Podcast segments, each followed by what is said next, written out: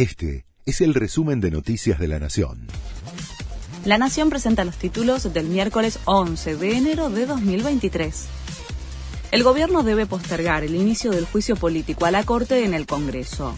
El Ejecutivo convocará sesiones extraordinarias recién para el 23 de enero y no la semana próxima como estaba previsto, y la comisión arrancaría el tratamiento el 26 de enero o el 1 de febrero. El bloque del Frente de Todos no puede garantizar la presencia de sus diputados. Alerta por tormentas en Buenos Aires y Córdoba.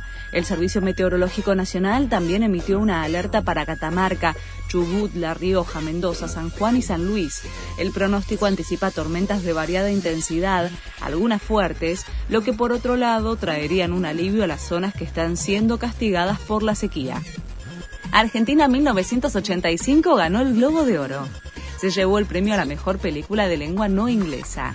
De esta manera, el drama protagonizado por Ricardo Darín y Peter Lanzani, que aborda los juicios a las juntas militares, se perfila como favorita para competir en los Oscar, cuyas nominaciones se anunciarán el 24 de enero. Intentaron robar una estatua de Ramsés II en Egipto. La policía local detuvo a tres delincuentes que quisieron cometer el delito con herramientas de excavación y una grúa. La colosal estatua tiene un peso estimado de 10 toneladas y está ubicada en la ciudad de Asuán, a orillas del Nilo, a 650 kilómetros al sur de El Cairo.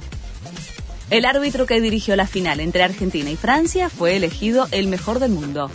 El polaco Marciniak quedó primero en el ranking de la temporada 2022 elaborado por la Federación Internacional de Historia y Estadísticas de Fútbol. El argentino Patricio Lustó, que se retiró de la actividad en diciembre, se ubica noveno junto al mexicano César Ramos. Este fue el resumen de Noticias de la Nación.